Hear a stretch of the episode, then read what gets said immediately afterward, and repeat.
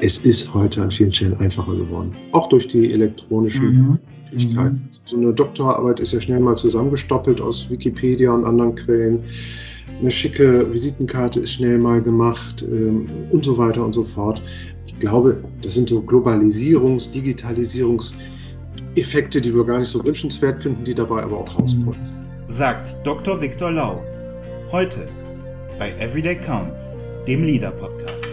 Willkommen bei Everyday Counts, dem Leader Podcast. Mein Name ist Christoph Braun und ich freue mich, heute von einem Experten besucht zu werden, hier im Podcast, von einem Experten und Berater für Personalstrategie, Organisation und Management mit einem besonderen Augenmerk, mit einem Schwerpunkt auf Personalauswahl und Personalentwicklung. Ich freue mich sehr, dass Dr. Viktor Lau heute zu Gast ist. Lieber Herr Dr. Lau, herzlich willkommen bei Everyday Counts.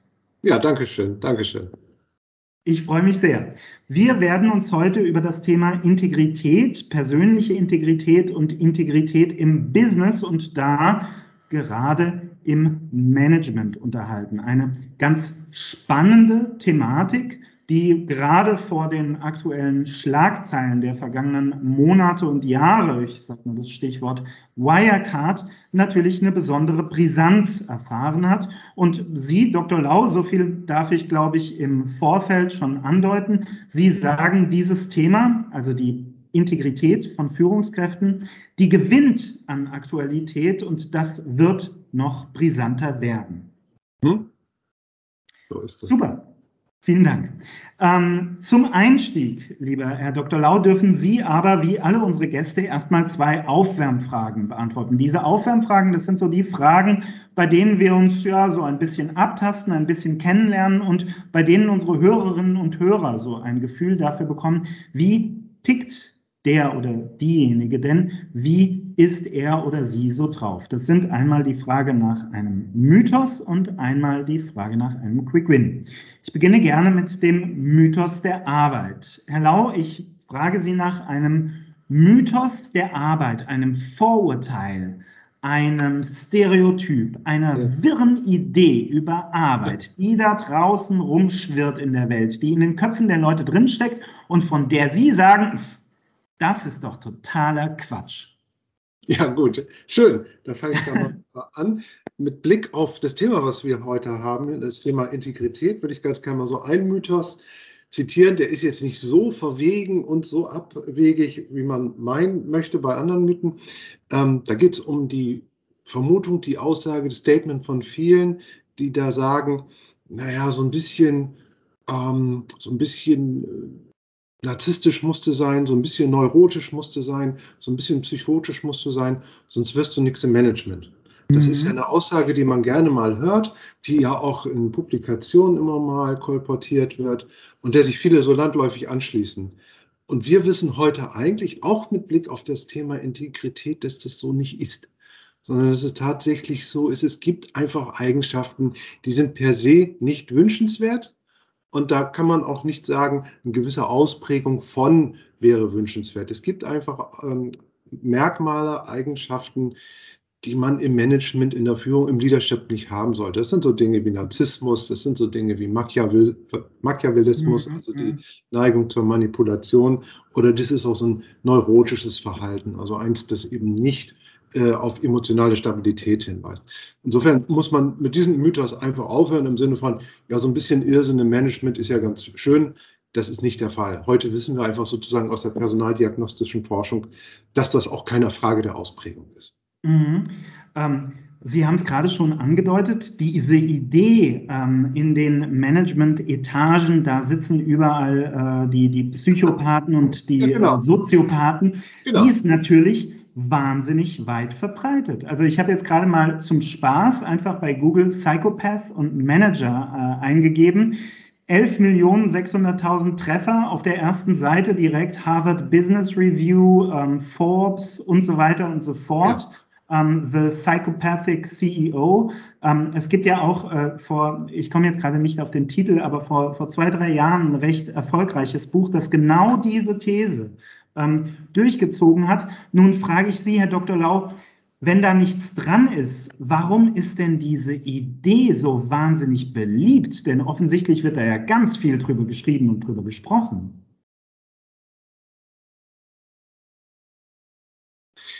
Ich glaube, das ist eher so eine Art soziale Abgrenzung beziehungsweise soziale Selbstidentifikation. Wenn man selbst schon nicht Manager ist, wenn man selbst schon nicht so viel verdient ah. wie so ein Vorstand, dann will man zumindest moralisch integrer sein als die und sich über sozusagen moralische Qualitäten abgrenzen. Und das ist dann so eine Argumentation, so eine Logik, wo man sagt, er sitzt zwar da oben im 49. Stock, aber es ist ja eigentlich auch ein Mensch, so will ich ja nicht sein. Ich mhm. glaube, da kommt es her. Wir wissen auch tatsächlich aus äh, diversen Untersuchungen, dass die Quote von Psychopathen im Management nicht signifikant höher ist als im Bundesdurchschnitt, mhm. sagen mhm. Das ist schon mal gut. Das mag immer mal von Unternehmen zu Unternehmen oder von Branche zu Branche unterschiedlich sein. Aber, und dann sind wir so, schon so ein bisschen in unserem Thema, das ist dann sehr stark von den Kulturen abhängig. Mhm. Und wenn Sie in einer Organisation Kulturen züchten, die dann ein solches Verhalten begünstigen, dass man dann landläufig als psychotisch oder neurotisch was, dann hat man natürlich ein Problem. Und ich glaube, mhm. über genau diese Probleme sprechen wir hier auch. Ja. Darauf bin ich sehr, sehr gespannt. Vielen Dank und vielen Dank, dass Sie mit diesem Mythos, der sich hartnäckig hält, mal eben aufgeräumt haben. Die zweite Aufwärmfrage, die ich Ihnen stellen darf, das ist die nach einem Quick Win. Jetzt wird es praktisch, jetzt wird es pragmatisch. Ja. Das ist die Frage nach die Frage nach einer Frage oder nach einer Methode oder nach einem Trick, nach irgendetwas, wovon Sie sagen, hey, das kannst du ganz schnell im Hier und Jetzt, im Nu umsetzen und das könnte Erkenntnisse bringen, das könnte dich voranbringen, das ja. könnte dich ähm, ja, äh, inspirieren. Ja. Welchen Quick Win haben Sie uns mitgebracht? Da habe ich mir auch nochmal Gedanken gemacht. Ich, und das ist eigentlich eine Sache, die ist relativ trivial. Mhm. Wir sind ja heute so gewohnt, wenn wir uns über Leadership unterhalten, wenn wir in Führungskräfte in Seminaren sind, dann sind so Schlagworte wie Wertschätzung und Führung auf Augenhöhe sind ja, sind ja gang und gäbe. Das Thema Integrität, da nicken alle sehr schnell beifällig. Aber sich wirklich mal die Frage zu stellen für sich selber, und das wäre so mein Beitrag zu Ihrem Quickbin, wie wichtig ist mir das eigentlich in meinem beruflichen Leben? Mhm. Wie wichtig ist mir auch, dass ich so wahrgenommen werde als Führungskraft, mhm. als Manager? Das ist nicht, das ist dann nicht mehr ganz so trivial, sozusagen diese Fremdwahrnehmung. Kann ich Stand heute bestätigen, dass andere Menschen mir sozusagen relativ spontan dieses Attribut Integrität beilegen würden. Und die Frage, glaube ich, die sollte man sich mal stellen und die, damit sollte man noch mal ins, ins stille Kämmerlein gehen. Das geht ja so weit, dass man dann auch im Kontext zum Beispiel Bewerbung oder Lebenslauf, wenn man sich damit auseinandersetzt, sich einfach mal die Frage stellt, ist mir das wichtig und will ich das auch adressieren? Und ich glaube, mhm. allein diese Reflexion, und da sind wir wieder bei der Thematik Quickwin, die würde viel bringen. Da muss man noch gar nicht sozusagen semantisch ganz genau wissen, was jetzt Integrität ist oder sein soll, aber sich darüber mal Gedanken. Ich habe nicht die Befürchtung, ehrlicherweise, dass das zum nächsten Schlagwort und damit dann zu so einer Hülse wird, wie Wertschätzung. Wertschätzung mhm. ist ja mhm. heute eine absolute Hülse geworden im Kontext Führung. Alle wollen Wertschätzung erfahren oder Wertschätzung beimessen, aber ja. So, mhm. das wäre so, das wäre so der Hinweis oder Quickwin oder und Spotlight, wo ich sage, Guckt da mal hin, liebe Führungskräfte, lieber Manager. Könnt ihr das mit gutem Gewissen sofort spontan bejahen? Mm, mm. Vielen Dank. Das ist ein, äh, ein, ganz spannender Aufruf und einer, dessen Relevanz ähm, wir in den kommenden Minuten, glaube ich, noch so ein bisschen ähm, stärken, herausarbeiten werden. Integrität, meine persönliche Integrität. Ich fürchte, wir werden nicht darum herumkommen, ähm, dass Sie uns einmal erklären, ja. was das denn eigentlich ist. Ja. Also einmal müssen wir doch in die Semantik einsteigen. Ja, was meinen wir denn, wenn wir von persönlicher Integrität sprechen? Und vor allen Dingen, was meinen wir oder was sollten wir meinen, wenn wir über das Thema Management, Leadership und am Ende dann auch ja. über Management-Diagnostik sprechen. Also woran erkennt man das? Und die Frage, woran erkennt man das, setzt natürlich voraus, dass man weiß, was ist es denn? Ähm, Integrität wird so landläufig im allgemeinen Verständnis gefasst als Ehrlichkeit, Aufrichtigkeit, äh, ähm, Glaubwürdigkeit, eben nicht die Neigung, vorschnell in die Kasse zu greifen, äh, solche Dinge. Diskretion schwingt oft mit. Das sind so Dinge, die man allgemein mit dem Stichwort Integrität verbindet. Das ist auch alles richtig. Ich will jetzt nicht andeuten, dass das womöglich falsch wäre oder unzureichend. Aber Integrität ist eben dann noch ein bisschen mehr, wenn wir über das sprechen, was wir jetzt anschauen. Management, Managementqualität, Führungsqualität und auch dann die Bemessung oder die Erfassung davon. Dann sind es nämlich insbesondere Dinge wie eine langfristige Ausrichtung, äh, eine Orientierung an Nachhaltigkeit. Nachhaltigkeit ist momentan sicherlich auch in aller Munde und ich glaube ehrlicherweise, Integrität profitiert ein bisschen davon, sozusagen als Konstrukt. Ich glaube, das Integritätskonstrukt profitiert momentan auch von dem Nachhaltigkeitsbuch. Menschen mit einer hohen Ausprägung in der Integrität, um mal sozusagen mal in Medias Res zu gehen, äh, sind nicht an kurzfristigen Erfolgen interessiert. Die sind eher an einem mhm. nachhaltigen, einem langfristigen Erfolg interessiert. Und wenn wir uns mal, wenn wir mal so einen, gleichen, so einen leichten Sidestep machen, in auch im Bereich, der, glaube ich, das Thema stark befeuert hat, nämlich sozusagen in unsere politischen Würdenträger, dann haben wir da ja eins in den letzten zehn Jahren beobachtet, die Neigung, ähm, falsche oder gefakte oder sehr schnell hergestellte Doktorarbeiten abzuliefern. Mhm. Und mhm. ähm, das will ich jetzt gar nicht weiter kommentieren oder darüber schimpfen. Aber so ein Verhalten ist eben in unserem Sinne, strengen Sinne, nicht integer, welches sozusagen mhm. auf die schnelle mal eben Doktortitel mache. Den kaufe ich mir irgendwo oder ich schuster mir den zusammen oder ich habe dann irgendeinen wissenschaftlichen Mitarbeiter am Bundestag, der mir die mal eben zusammenschreibt. Das ist eben nicht das, was Integrität wäre. Integrität ist sozusagen die Orientierung am langfristigen Erfolg, an der langfristig positiven Wahrnehmung. Ähm, und, und das korreliert damit sehr stark, Integrität ist auch eine Neigung zur Regelbefolgung. Da mhm. sind wir dann schon da, was auch Organisationen interessieren sollte. Bist du, um jetzt mal sozusagen den Bankenmarkt zu nehmen, den ich recht gut kenne, bist du ein Firmenkundenbetreuer, der auch mal unsere Compliance-Richtlinien und unsere sonstigen Regularien außer Acht lässt, nur um schnell einen guten Deal beim Kunden abzuschließen? Oder bist du jemand, der dann doch noch mal eine Nacht drüber schläft und vielleicht auch mit dem Kunden in dann auch eine vielleicht eine etwas kontroversere Runde einschalten sagen, Mensch, lieber Kunde, ich würde das Geschäft ganz gerne mit dir machen, aber ganz ehrlich, wir müssen uns an gewisse Regularien. Mhm. Und das mhm. sind so Inkredenzien von Integrität. Die gehen über das hinaus, was man so landläufig damit verbindet. Wobei, um das nochmal zu betonen, das, was man landläufig damit verbindet, ist natürlich deswegen auch wahr. Mhm. Sie haben jetzt angesprochen, ähm, äh, eine gewisse Aufrichtigkeit. Ähm, Sie haben gesagt, es gibt da die Tendenz oder die Neigung, Regeln zu befolgen. Sie haben gesagt, es geht um nachhaltige, langfristige Ziele, die verfolgt werden. Ähm, Im Gegensatz eben zu den kurzfristigen, äh, äh, kleinen äh, ja, Zielen oder, oder Gewinnen oder Etappensiegen, die man sich einkaufen genau, kann. Genau.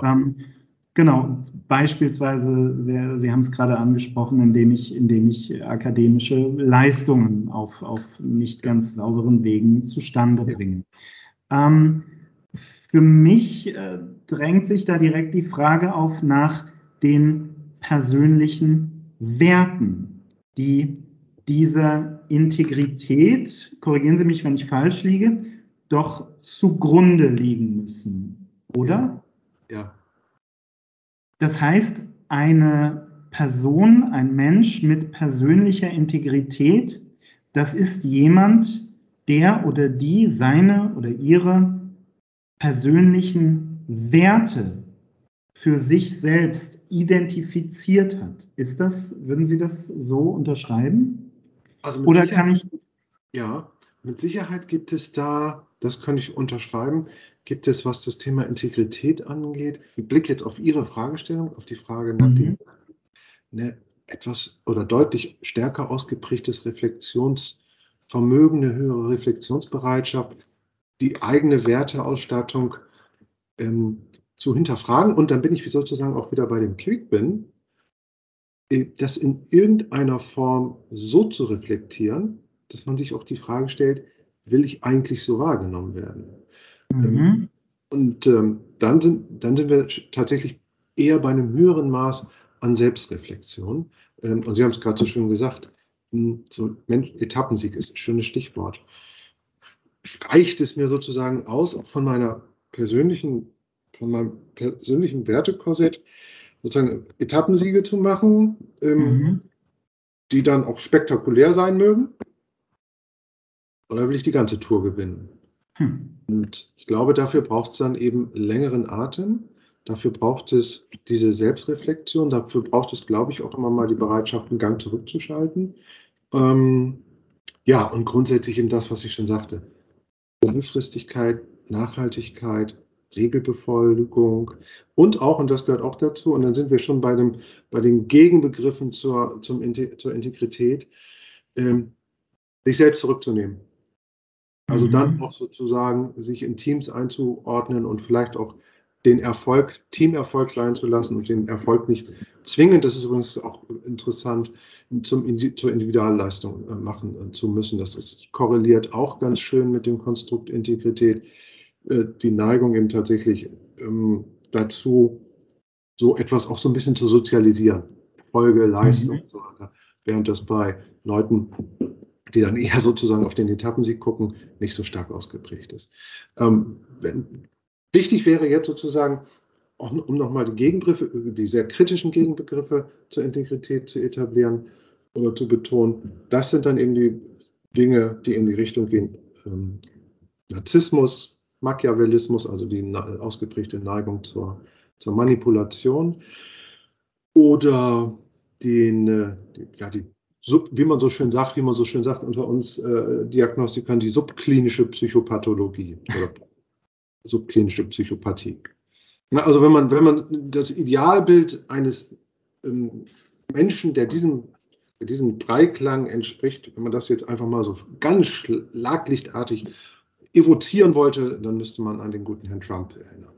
Mhm. Der vereint sozusagen alle diese, diese dunklen Seiten der Persönlichkeit äh, in sich und die sind ganz wertvoll, um sozusagen Integrität noch mal ein bisschen zu konturieren. Mhm. Ja, stimmt. Also am, am, Negativ wird quasi das Positiv ja. auch äh, äh, genau. deutlich. Ähm, Sie, es ist gerade deutlich geworden, dass Integrität, persönliche Integrität, so wie Sie sie fassen, ein doch, ich würde sagen, ein hohes Maß an Selbstreflexion erfordert. Ja. Das ähm, erfordert, dass ich mich selbst aktiv auseinandersetze mit eben den Fragen, was sind eigentlich meine Werte, was sind meine übergeordneten, meine langfristigen Ziele, um deren Willen ich auch mal mich selbst zurückstelle, mein Ego zurückstelle, mich selbst in den Dienst einer Sache, einer. Mission, einer Idee stelle und eben nicht kurzfristig, Sie wissen schon, ähm, diese, diese Beförderung, äh, jenen äh, Titel und so weiter und so fort ähm, ähm, sofort annehme. Herr Dr. Lau, Sie haben ja nun äh, rund 20 Jahre Erfahrung in der Begleitung von eben auch Führungskräften, ganz, ganz vielen Führungskräften. Ja. Wie erleben Sie das denn, diese Bereitschaft zur Selbstreflexion, auch zur kritischen Selbstreflexion? Wie stark ist die vorhanden? Ähm, wie entwickelt sich das möglicherweise? Was nehmen Sie da wahr? Also ist das, gibt es, gibt es so einen, äh, ich, ich frage es mal so ein bisschen in Schlagzeilenform, gibt es so einen Trend zur, zur Integrität oder, oder würden Sie sagen, das ist eigentlich was, das gab es schon immer, das ähm, darf man nur analytisch gemeinsam ein bisschen herausarbeiten? Wie, wie schauen Sie da drauf? Das ist eine komplexe Frage. Also ich glaube, mhm. der Trend zur Integrität, den gibt es sozusagen jetzt eher unter forensischen Aspekten. Ja, also wenn wir jetzt sozusagen uns an Wirecard erinnern oder ähnliche ja, Fälle. Ja. Da wird man ja unter mit vielen Instrumentarien jetzt rangehen müssen. Da gibt es jetzt Wirtschaftsprüfer, die sich das anschauen. Da gibt es Insolvenzanwälte. Also auf der rechtlichen Perspektive ist das natürlich ganz wichtig. Und ich glaube, man hat dann einfach auch die Frage gestellt, wie können wir das Thema noch absichern? Und dann sind wir dran. Ne? Dann sind mhm. wir Führungskräfte, Trainer, Führungskräfte, Diagnostiker dran, aber können wir unseren Schärf, unser Schärflein auch dazu beitragen. Das würde ich schon sagen, da gibt es sozusagen in unserer Profession, in unserer Branche gibt es da schon einen gewissen Trend. Zur Integrität. Sonst wären wir jetzt nicht da, wo wir sind. In den letzten Jahren hat sich da allerhand getan, in den letzten fünf bis zehn Jahren. Maßgeblicher Auslöser dafür, dass wir uns eben auch in der Diagnostik stärker damit beschäftigen, ist mit Sicherheit die Finanzmarktkrise von 2008. Mhm. Man einfach gesehen hat, also Société Générale war ja auch nochmal ein spektakulärer Fall, man einfach gesehen hat, es gibt einzelne Fälle, einzelne Experten oder eben auch dann Führungskräfte, die können einen so großen Schaden anrichten, die können sozusagen ja darüber, dass sie eine, eine Bank in Schieflage bringen, ganze Volkswirtschaften gefährden. Damals die Société Générale war ja schon ein relativ dickes äh, Ding. Ähm, und das, das ist ja da, was da dann mitschwingt, ist dieser Ausdruck Manager Derailment oder Management Derailment, also das Entgleisen von Führungskräften. Und wir können heute schon relativ präzise sagen, mangelnde Integrität ist da sozusagen eine, eine Voraussetzung, die es da in jedem Fall gibt. Mhm. Das ist der eine Punkt. Der andere Punkt, wenn ich mir jetzt sozusagen, da muss ich nochmal unterscheiden. Wenn ich mir das Thema Management angucke, Führung in den Organisationen, glaube ich das auch. Da gibt es so einen latenten Trend. Der ist gar nicht expressis verbis irgendwo festzumachen, aber wir kriegen das sozusagen auch unter Aspekten des Wertewandels der jüngeren Generation, der mhm. Demografie mhm. gar nicht mehr anders hin. Ich kann mich als Führungskraft nicht mehr hinstellen und die Leute anpöbeln. Das funktioniert eben einfach nicht mehr. Das ist eher so eine funktionale Sicht. Ne? Dann gehen die Leute oder sie bewerben sich gar nicht erst, wenn sie davon hören, da brauchst du nicht hinzugehen, dann benimmt sich wie eine offene Hose. ähm, was aber damit gar nicht korreliert, momentan, und tatsächlich kriegen wir das auch statistisch oder über Studien momentan noch gar nicht dargestellt, das ist das, was gesellschaftlich momentan passiert. Und da müssen wir ja wirklich eher ja, einen kollektiven Drang zur Nicht-Integrität oder zumindest eine große Aufmerksamkeit auf Verhalten feststellen, das wir beide nicht als integer bezeichnen würden. Also ich nehme einfach nur mal die Pöbeleien, die es so in den sozialen Netzwerken gibt oder die ja auch inzwischen auch in der Politik fast gang und gäbe sind. Ähm, insofern glaube ich immer noch eine relativ bunte Gemengelage, mhm. über die über die Biotope, über die wir sprechen, glaube ich, zwei Dinge, um es nochmal in aller Kürze auf den Punkt zu bringen. Da gibt es diesen Trend sicherlich. Erstens, weil es nicht mehr funktioniert, wenn ich mich mhm. einfach nicht integer darstelle. Und zweitens, weil wir inzwischen auch über ein gewisses Instrumentarium verfügen, um das festzustellen. Und das finde ich total interessant, denn wir haben es eingangs erwähnt, Sie äh, kommen ja oder Sie sind auch ein Experte für Personaldiagnostik. Ähm, Integrität, das klingt ja erstmal nach einem reichlich abstrakten Begriff. Nichtsdestotrotz sagen Sie, es gibt da durchaus Anhaltspunkte, um die Integrität eben eines Kandidaten, eines Bewerbers und so weiter und so fort zu beurteilen. Vielleicht geben Sie uns mal eine Idee davon, wie das funktioniert. Ja, gerne. Wir müssen mal eben kurz einen Cut machen.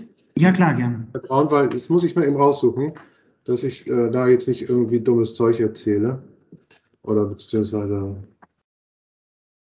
Aber dann kann ich Ihnen das gleich sagen. Aber bislang kommen wir ja ganz gut zu Rande. Ja, das ist super. Vielen, vielen Dank.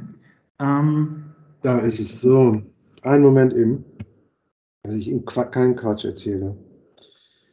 Äh, ja.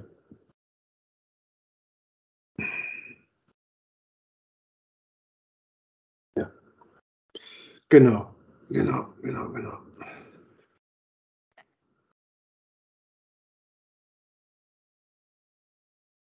Ja, so, dann nochmal. Diagnostik war das Stichwort. Also was sind denn die, also Integrität ist ja erstmal ein reichlich abstrakter Begriff.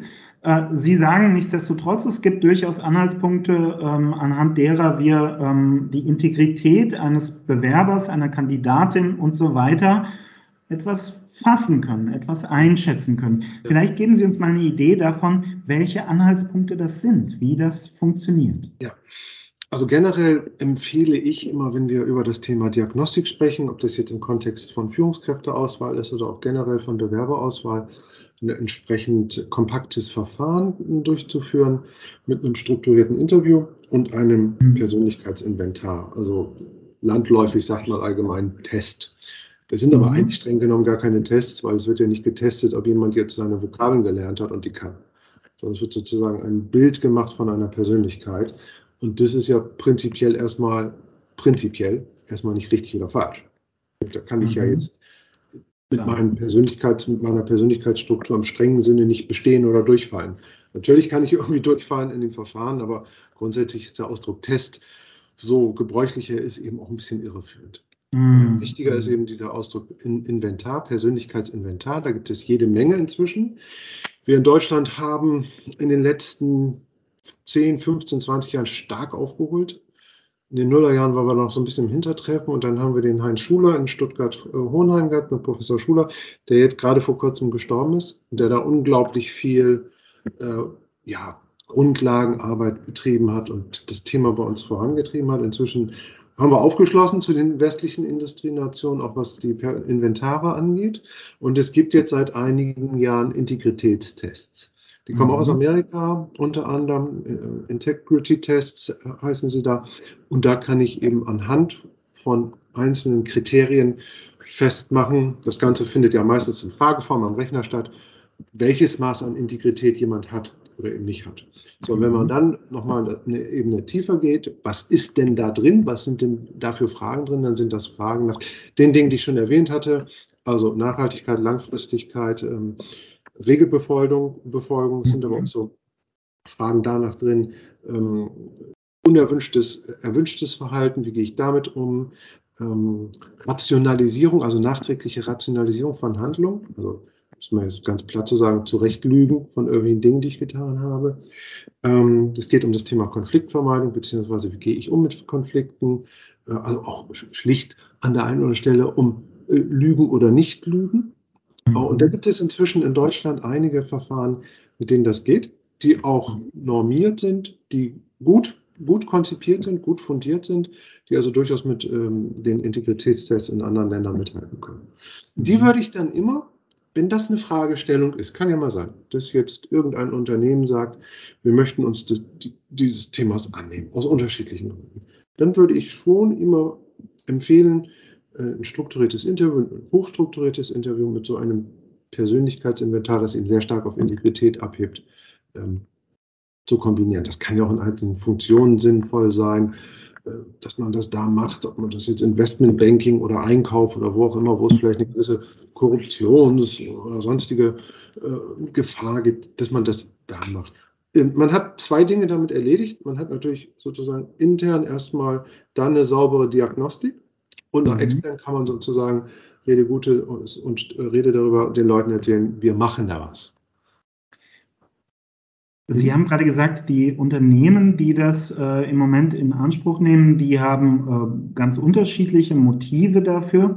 Ähm, darüber würde ich gerne mehr wissen. Ich tippe jetzt mal, dass äh, solche Verfahren häufig eingesetzt werden äh, in, ähm, ja, äh, wenn, wenn es darum geht, Positionen äh, zu besetzen, die mit einer gewissen kritischen Verantwortung einhergehen, wo ein gewisses Risiko dabei ist. Gehe ich recht in der Annahme oder wird es oder verbreitet sich das ganz, ganz allgemein? Also da ist es natürlich geboten, wäre es geboten und ich würde mir auch wünschen, dass da mehr gemacht wird. Mhm. Ähm, wir haben bei der Integrität, das kann ich jetzt auch noch mal ganz kurz sagen, per se, Integrität ist ja sozusagen auch nur ein einzelnes Konstrukt oder ein einzelnes Kriterium. Wir haben bei der Integrität per se eine recht hohe prognostische Validität, Validität so nennen wir das. Das heißt, mhm. Ähm, wir können davon ausgehen, dass jemand mit einer hohen Integrität auch ansonsten im Beruf relativ erfolgreich und leistungsstark ist, weil er eben langfristig orientiert ist, weil er sich immer an Regeln hält, weil er ähm, die Nichtbeachtung von Regeln eben nicht gutiert. Aber das war jetzt sozusagen nur nebenbei. Meine Erfahrung ist eher die, mal abgesehen von dieser eher theoretischen Frage, solche Verfahren werden oft dann eingesetzt, wenn schon was passiert ist. Also wenn mhm. sozusagen das Unternehmen gebranntes Kind ist. Ähm, es gibt ja durchaus Einzelfälle in einzelnen Unternehmen. Ich habe jetzt aufgrund meiner äh, Branchenfokussierung in den letzten Jahren viel mit Banken zu tun gehabt. Da hat es immer mal wieder Fälle gegeben. Und dann kommt der Vorstand und sagt, ich hätte das gerne. Und es gibt gewisse Branchen, die dazu neigen, dass es da nicht ganz so sauber und konform zugeht äh, wie in anderen Branchen. Also eine, von der kann ich Ihnen sagen, weil ich mich da auch ein bisschen auskenne, das ist so die Lebensmittelbranche. Da gibt es auch den, also nicht, die, die, nicht der Handel, sondern die Produktion. Da gibt es auch den einen oder anderen Fall. Aber tatsächlich, um es nochmal noch mal abzukürzen, mein Eindruck ist, was die Verbreitung angeht, eher dann, wenn schon was schiefgelaufen ist. Leider, ich würde mhm. mir wünschen, dass man damit proaktiver umgeht, weil interessanterweise sie erkennen als Proband nicht, wonach da gefragt wird. Das ist vielleicht unter Transparenzgesichtspunkt nicht ganz schön. Ich bin ein großer Freund von Transparenz in der Diagnostik. Der Proband oder der Kandidat oder Bewerber, wie immer wir ihn nennen, sollte eigentlich immer wissen, was da passiert. Bei Integritätstests beziehungsweise bei den anderen Tests, wie zum Beispiel Machiavellismus, Narzissmus und so weiter hinterfragen, weiß der Proband erstmal nicht immer genau, was wollen die da jetzt von mir wissen. Das ist so ein bisschen mhm. der Qualitätsmakel, den ich da auch persönlich sehe. Mhm. Ich arbeite viel mit anderen Persönlichkeitsinventaren, die sozusagen an der Stelle erstmal moralisch neutral sind. Und da bin ich ein großer Freund davon, wenn dann auch die Probanden in der Regel relativ genau für sich einschätzen können, worauf man da hinaus will. Klar, äh, das halte ich für einen ganz, ganz wichtigen Punkt. Wir haben gerade mal uns über die sozusagen die Perspektive des einstellenden, des rekrutierenden Unternehmens, der Organisation ähm, beschäftigt. Nun sitzt auf der anderen Seite natürlich unser Bewerber oder unsere ja. Kandidatin. Ähm, ich frage mich jetzt, Herr Dr. Lau, Integrität, ist das etwas, das ich habe oder eben nicht? Also ist das determiniert und ich habe als Individuum, jetzt wird es tief, jetzt gehen wir ins ganz tiefe Wasser. und ich habe, habe ich einen freien Willen, Herr Dr. Lau? Nein. ähm, äh, ähm, also habe ich da als Individuum, als Kandidat einen Einfluss darauf? Also kann ich an meiner eigenen Integrität arbeiten oder ist das etwas, womit ich mich ein Stück weit möglicherweise abfinden muss, wie mit äh, meiner Haarfarbe? Also wie, geben Sie uns mal einen Tipp, wie, wie ich als Individuum darauf schauen darf. Ja, das ist, ist ein interessantes Thema. Wenn wir jetzt mal sozusagen wieder in die Lage der, der Forschung schauen, dann müssen wir einfach, und auch in die Logik dieser Inventare. Dann müssen wir einfach sagen, nee, ab einem gewissen Alter, ich will jetzt bewusst kein Alter nennen, sind sozusagen gewisse Persönlichkeitsmerkmale da. Ah, ja. Das ist ihre Ausstattung, mit der leben sie dann.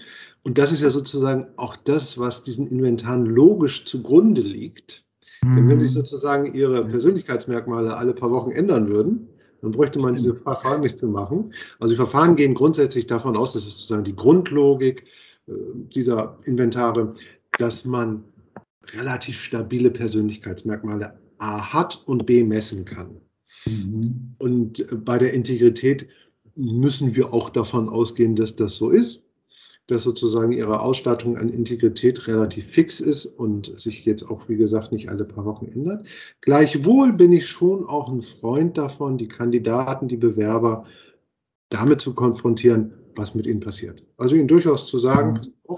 wir haben hier ein strukturiertes Interview, wir haben hier ein Inventar und unter anderem wollen wir ganz gern uns auch anschauen, wie nehmen Sie es mit der Regelbefolgung zum Beispiel.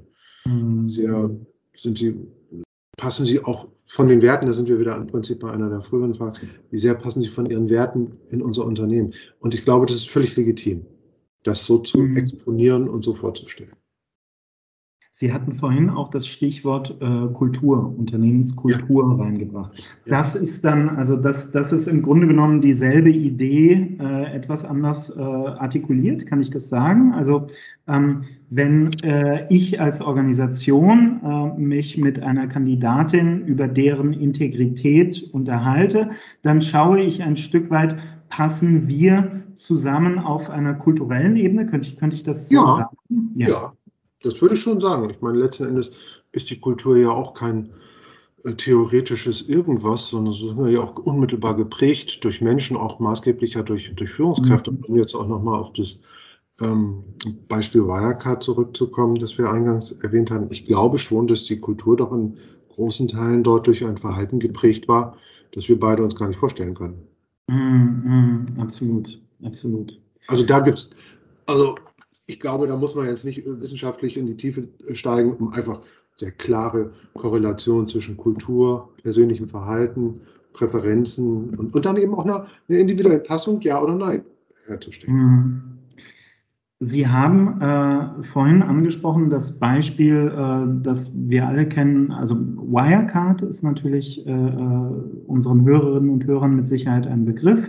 Und dann gibt es ja mittlerweile Dutzende Fälle, Sie haben es vorhin angesprochen, von ähm, Promotionen äh, von, von Menschen, die sich dann für politische Laufbahnen entschieden haben und ähm, die, die Promotionen, die dann auch kritisiert worden sind, die häufig auch zurückgenommen wurden, die Titel und so weiter und so fort.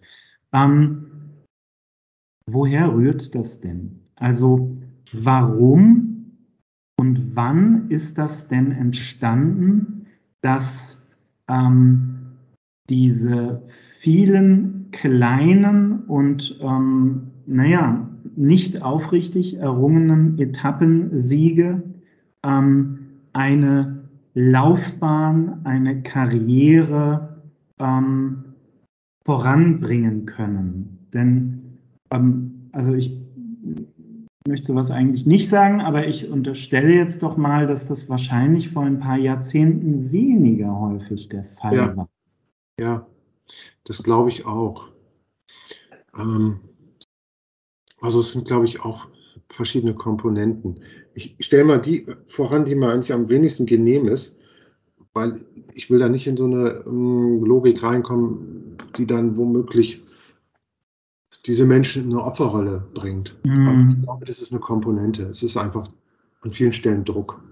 Mhm. jetzt irgendwie ja, besondere wissenschaftliche Leistungen auf der Visitenkarte ausweisen zu können, mit vielen anderen mithalten zu können, das ist, glaub, hat, glaube ich, zugenommen. Insofern kann ich Ihre Frage da auch nur dahingehend positiv beantworten.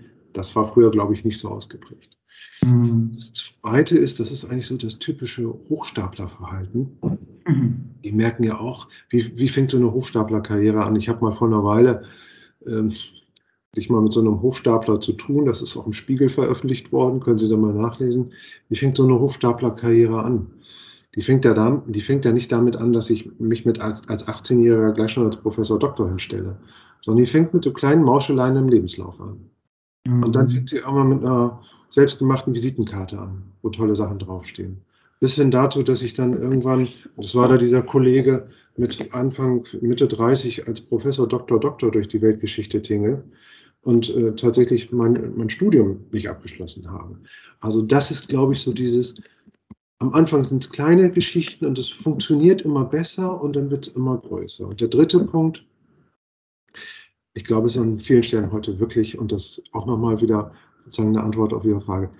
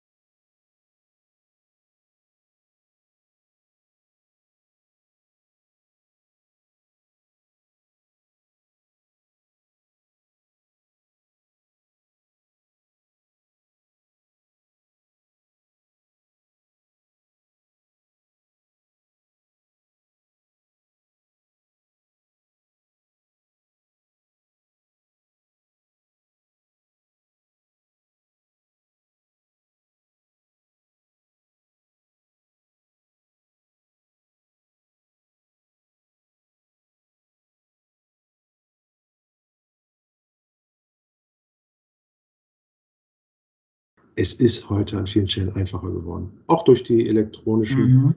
Möglichkeiten. Mhm. So eine Doktorarbeit ist ja schnell mal zusammengestoppelt aus Wikipedia und anderen Quellen. Eine schicke Visitenkarte ist schnell mal gemacht ähm, und so weiter und so fort. Ich glaube, das sind so Globalisierungs-, Digitalisierungseffekte, die wir gar nicht so wünschenswert finden, die dabei aber auch rausputzen. Mhm. So, Versuch einer Antwort sozusagen. Mhm, mh. Ja, absolut. Vielen Dank. Ich, äh, ich stimme Ihnen völlig zu. Ähm, mir ist gerade aufgefallen beim Thema der, der äh, Doktorarbeiten oder allgemein der Abschlüsse, der Titel und so weiter, da ist natürlich auch, Sie haben es gerade angesprochen, Stichwort Globalisierung, so eine Grauzone entstanden.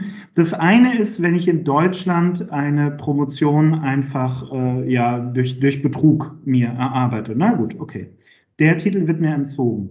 Das andere ist natürlich, wenn ich so Fantasietitel einsammle von irgendwelchen fadenscheinigen Instituten, ähm, das ist dann so, so, naja, das, äh, also da wird es da wird's dann so, so grau. Das ist dann, den Titel werde ich nicht unbedingt verlieren. Auf der anderen Seite sollte eigentlich äh, deutlich sein, dass so ein Titel unter Umständen nicht viel wert ist und so weiter und so fort. Also eine ganz spannende Gemengelage, die da entsteht und eine ganz spannende Gemengelage, vor der es dann darum geht, ähm, die Integrität einzelner Kandidatinnen oder Bewerber zu beurteilen. Ich zahle, um das nochmal so ein bisschen zu akzentuieren, ich zahle das mit einem hohen Preis. Das ist ganz Aha. klar. Also ich sage mal so, auch so ein geschenkter Doktortitel ist persönlich nicht umsonst. Ich zahle, und das wissen wir auch aus der Diagnostik, mit Integrität zum Beispiel ähm, korreliert schon in einer gewissen Weise das Thema an Empathie. Hochstapler haben ein sehr geringes Maß an Empathie. Ah. Jetzt mögen die sagen, das ist mir egal, aber das ganze Konstrukt Hochstapelei führt eben auch dazu, dass diese Menschen relativ wenig und relativ auch labile soziale und familiäre Beziehungen haben. Weil ganz ehrlich, Sie können, Sie können ja, wenn Sie, wenn Sie jetzt in die Welt rausgehen als Professor, Doktor, Doktor, und Ihre Frau fragt Sie eines Abends nochmal, wo hast du das eigentlich alles gemacht? Können Sie ja keine vernünftige Antwort geben. Das ja. heißt, Sie zahlen schon äh, einen Mangel an Integrität und an Integrit, äh, integrem Verhalten mit äh, auch einem Maß an sozialer Vereinsamung oder Isolation. Mhm. Das gilt auch für andere Eigenschaften. Da will ich auch noch mal darauf hinweisen, ähm, die ja, unter die dunkle Triade gefasst werden, also der Machiavellismus, der Narzissmus und die subklinische Psychopathologie. Ich glaube, am Ende des Tages ist so jemand wie Trump dann doch relativ einsam. Mm, mm, er zahlt mm. seine vordergründigen Triumphe, die ja nun auch ausgeblieben sind, dann doch mit einer Isolation, mit einer sozialen Distanzierung von allen Menschen und auch damit, dass man, und das zählt auch dann letzten Endes zum Thema Integrität, dass man eigentlich kein Umfeld hat, das einem Feedback gibt. Weil man das gar mhm. nicht will, weil man es nicht duldet, weil man damit nicht umgehen kann. Ich glaube, äh, ohne dass ich das jetzt sozusagen statistisch hinterlegen kann, Integrität ist schon auch eine Eigenschaft, wenn ich die habe, kann ich gut mit Feedback umgehen. Fordere ich das vielleicht auch mal ich das machen. Mhm. Ich würde, würde dann nicht, und das ist ja sozusagen, wir kennen die Feedback-Regeln, ich muss nicht jedes Feedback gut finden oder ich mhm. muss auch nicht jedes Feedback beherzigen, aber ich glaube schon, Menschen mit einer ausgeprägten Integrität, die können damit zumindest umgehen. Ja, das glaube ich auch. Also gerade vor dem Kontext der langen Zeitläufe, über die ein äh, Mensch mit Integrität dann äh, denkt, diese nachhaltigen, langfristigen Ziele, über ja. die wir gesprochen haben, die machen es sicherlich auch ein Stück weit einfacher für den äh, Einzelnen in Episoden Kritik anzunehmen und ja. damit umzugehen. Denn das lenkt mich ja nicht unbedingt fundamental von meinem langfristigen Ziel ab. Genau. Ähm, nun würde ich gerne mal nachfragen zum Thema der Diagnostik. Ähm, vielleicht geben Sie uns mal einen äh, Einblick in die Praxis. Also wenn solche Verfahren angewendet werden, ja. Ja. können Sie uns da eine Idee geben, wie häufig in dieser Diagnose am Ende quasi die Empfehlung steht, diese Kandidatin oder jenen Bewerber vielleicht eher äh, nicht mehr weiter zu berücksichtigen? Also wie, wie, wie kritisch ist das tatsächlich? Ähm, das ist tatsächlich ein Thema. Also wir, wir kriegen jetzt nicht bei jeder zweiten Diagnose den Alarm. Das ist mal ganz Mhm. Ja, ja. Das wäre ja auch schlimm. Ja, Also, klar. Jedes Mal oder jedes zweite Mal schon einen Befund bekämen, der dahin ginge, jemand nicht einzustellen, jemand nicht weiter zu berücksichtigen, weil wir da Zweifel, massive Zweifel an der Integrität hätten.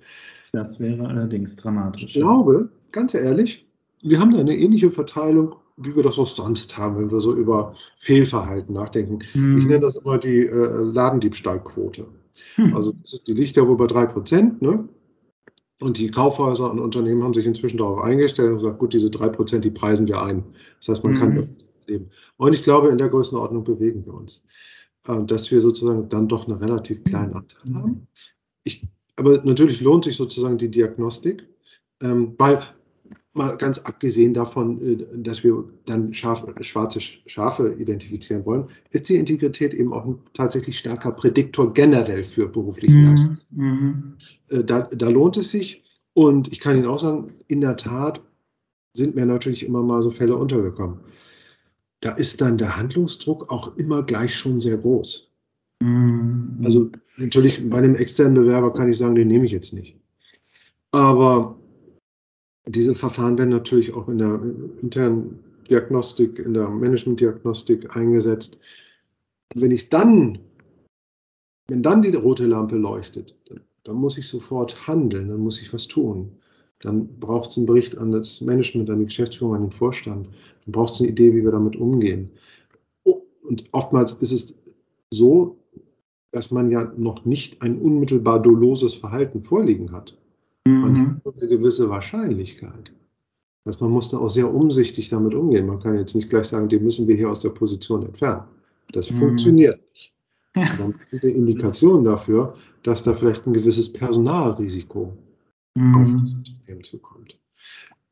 Ganz ehrlich, wenn ich heute auf Wirecard gucke, dann hätte ich mir gewünscht, irgendjemand im Aufsichtsrat, und da will ich auch gleich noch was dazu sagen, hätte mal irgendein Verfahren der Management-Diagnostik angewendet. Da muss das noch nicht mal über Integrität gehen, sondern irgendeins. Das ist ja offensichtlich nie passiert. Und jetzt nochmal, ja, vielleicht auch nochmal eine Frage zu beantworten, die Sie so noch gar nicht gestellt haben. Für mich wären die Aufsichtsgremien hier wirklich an erster Stelle gefragt. Ne, von, Mhm. von AGs oder was immer. Es gibt Beiräte, es gibt Aufsichtsräte, es gibt Verwaltungsräte. Die wären für mich an vorderster Front diejenigen, die hier ein Interesse entwickeln sollten.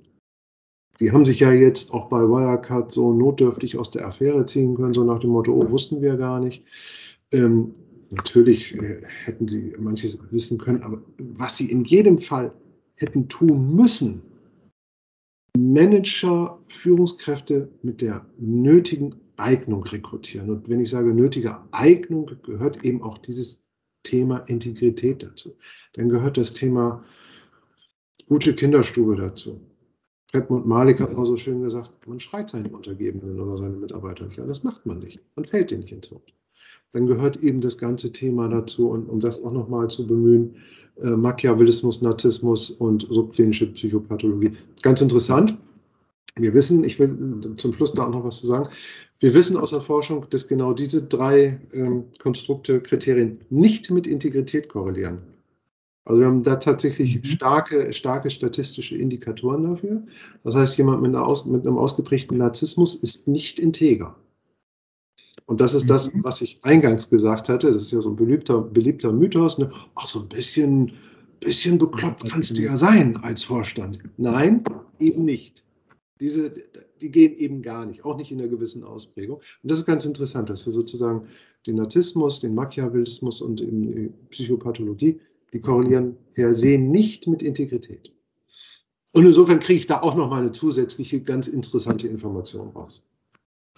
Das ist sehr spannend. Ähm, Sie haben jetzt äh, gesagt, naja, eigentlich gibt es ja in allen Organisationen, in allen Unternehmen auf den höheren, den, den äh, begleitenden Ebenen sozusagen, ähm, da gibt es ja Funktionen, denen man diese Verantwortung eigentlich antragen müsste und Ja. denen man eigentlich sagen müsste, hey, es ist eure Verantwortung, darauf zu achten, dass hier Verantwortliches, dass hier Reflektiertes, dass hier ähm, langfristig denkendes, nachhaltig denkendes, im Sinne des Unternehmens, der Mitarbeiter, der Kunden denkendes Personal rekrutiert wird.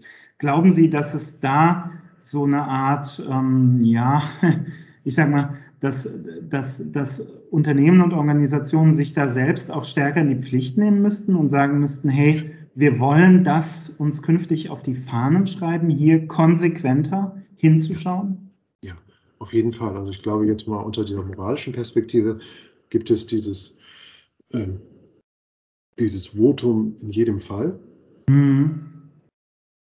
Ich würde es mir wünschen, dass da mehr passiert. Ähm, ja, und es wird auch das glaube ich schon auch, jetzt nicht sofort, aber doch mit einer gewissen, mit einer gewissen Frist ähm, unter den Aspekten der Nachhaltigkeit an Bedeutung gewinnen. Mhm. Denn ich kann ja jetzt nicht immer, Nachhaltigkeit läuft ja momentan auch Gefahr, zu so einer Floskel zu werden. Ja. Ähm, ist es schon geworden an vielen Stellen. Aber ich muss da im Prinzip an der Stelle das auch unterlegen. Und wenn ich jetzt über Diagnostik spreche oder über Personal oder über Leadership, dann ist ja der Ausdruck nachhaltig an der Stelle nicht wirklich präzise. Was ist mhm. die Führung? Weiß ich nicht, keine Ahnung. Aber wenn ich sagen, lass uns, lass uns gucken, lass uns das Thema Nachhaltigkeit als Organisation tiefer legen, dann kann ich ja sagen, wir machen keine Geschäfte mehr äh, mit irgendwelchen äh, Spielautomateherstellern oder Pornoindustrie oder was auch immer, kann ich ja sagen, mhm. oder mit Waffenhändlern, das ist sozusagen so eine Business-Dimension. Ich kann sagen, lass uns gucken, dass wir keine, keine teuren Autos mehr kaufen für unsere Firmenflotte. Das ist so das Thema der Ausstattung. Dann muss ich aber auch die Frage stellen, was heißt denn das für unser Personal? Und da komme ich mit dem Schlagwort nachhaltig nicht weiter. Da komme ich dann eher mit so Ideen wie Integer weiter, integriert. Mhm. Oder nochmal ein bisschen aufgezoomt mit dem Thema Werte. Mhm. Das Thema Integrität, wem das zu eng oder zu fokussiert sein mag. Und im Zuge dieser Diskussion, glaube ich, wird sich da was tun können. Also ist meine Hoffnung. Und an manchen Stellen bin ich auch durchaus überzeugt davon, dass der Trend schon begonnen hat. Ja, das glaube ich auch. Herr Dr. Lause, langsam müssen wir äh, in den Landeanflug einbiegen und deswegen würde ich gerne nochmal auf Ihre Eingangsthese zurückkommen. Sie haben gesagt, ähm, und Sie haben es gerade eben äh, nochmal angerissen, ähm, Integrität, dieses Thema, das nimmt an Bedeutung zu. Ja. Das wird in den kommenden Jahren ein Thema sein, das viel stärker in den Organisationen, in den Unternehmen präsent sein wird. Und das wird auch als ja, Eigenschaft für Menschen, die ähm, Verantwortung übernehmen wollen, eine größere Rolle spielen. Ja. Und entsprechend ähm, wird auch äh, die, die Diagnostik, dieses Begleitende, dieses äh, in der Rekrutierung, in der Personalauswahl, in der Personalentwicklung ähm, in den kommenden Jahren einen größeren Stellenwert einnehmen. Ja. ja. Sicherlich, sicherlich. Was, wir sind heute sehr, sehr weit in der Diagnostik. Das wird sich nochmal mhm. ausdifferenzieren. Äh, das glaube ich schon. Es wird sicherlich auch neue Konstrukte geben, die wir beide jetzt noch gar nicht erahnen können. Ähm, der äh, Trend, den wir ja lange hatten, so mit diesen typologischen Verfahren, mit diesen Vierfarbschemata, der wird sicherlich weiter zurückgedrängt werden, weil der auch keine Antwort auf die, unsere Fragen liefert. Abgesehen mhm. davon, dass es alles nicht wirklich akkurat fundiert ist und empirisch ähm, nicht wirklich äh, ja, nicht wirklich sauber, liefert es keine Antworten auf unsere Fragen. Mm, mm. Mit einem Vierfarbschemata hätte ich die Probleme bei Wirecard nie führen können. Ich meine, sie sind, das Kind ist ja trotzdem in den Brunnen gefallen. Es hat sich offensichtlich niemand, oder will ich das nochmal bestätigen, niemand wirklich in dem Gremium darum gekümmert, was da so läuft hinter den Kulissen. Mm. Insofern Hoffnung und Überzeugung, dass sich da vielleicht was tut in den nächsten Jahren. Spannend. Also ich denke auch, das ist ein ganzer Kontinent an, an äh, ja, Notwendigkeiten, Ideen und auch Chancen, der sich da auftut für äh, Unternehmen, für Organisationen, für die Wirtschaft und für die Gesellschaft insgesamt natürlich.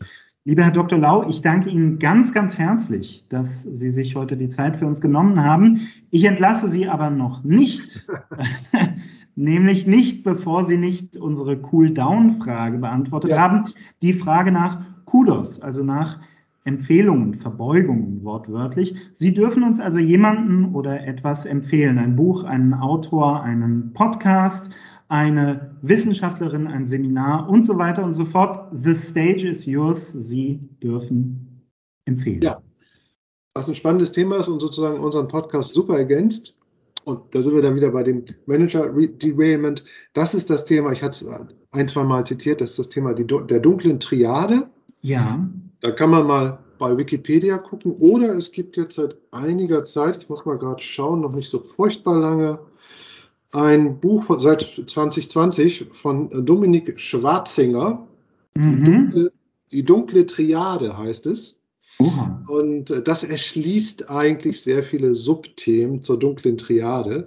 Also wer sich sozusagen in die Richtung da noch weiter bewegen soll, möchte, der, der, der möge mal sich die dunkle Triade anschauen. Es gibt inzwischen einiges an Literatur, aber das ist auch noch ein Feld, das ja noch nicht so furchtbar alt ist. Ich glaube an der Stelle auch, dass so Gestalten wie Trump da so ein bisschen äh, nochmal ein, ein Katalysator waren für solche Publikationen, für solche mhm. Forschungen. Ähm, und eben das, was wir auch besprochen hatten. Super. Vielen, vielen Dank. Die dunkle Triade werde ich sehr gerne in den Shownotes verlinken. Lieber Herr Dr. Lau, ich bedanke mich nochmal ganz, ganz herzlich. Das war ein sehr einsichtsreiches Gespräch und ich freue mich, dass Sie sich die Zeit für uns genommen haben und hoffe, dass auch unsere Hörerinnen und Hörer etwas aus unserem Gespräch mitnehmen können und wäre natürlich sehr froh, wenn Sie auch beim nächsten Mal wieder dabei sind. Vielen, vielen Dank. Tschüss. Dankeschön, Dankeschön. Das war Everyday Counts, der LIDA Podcast. LIDA ist deine Lösung für gute Arbeit. Erhältlich im Google Play Store, im App Store und als Browser am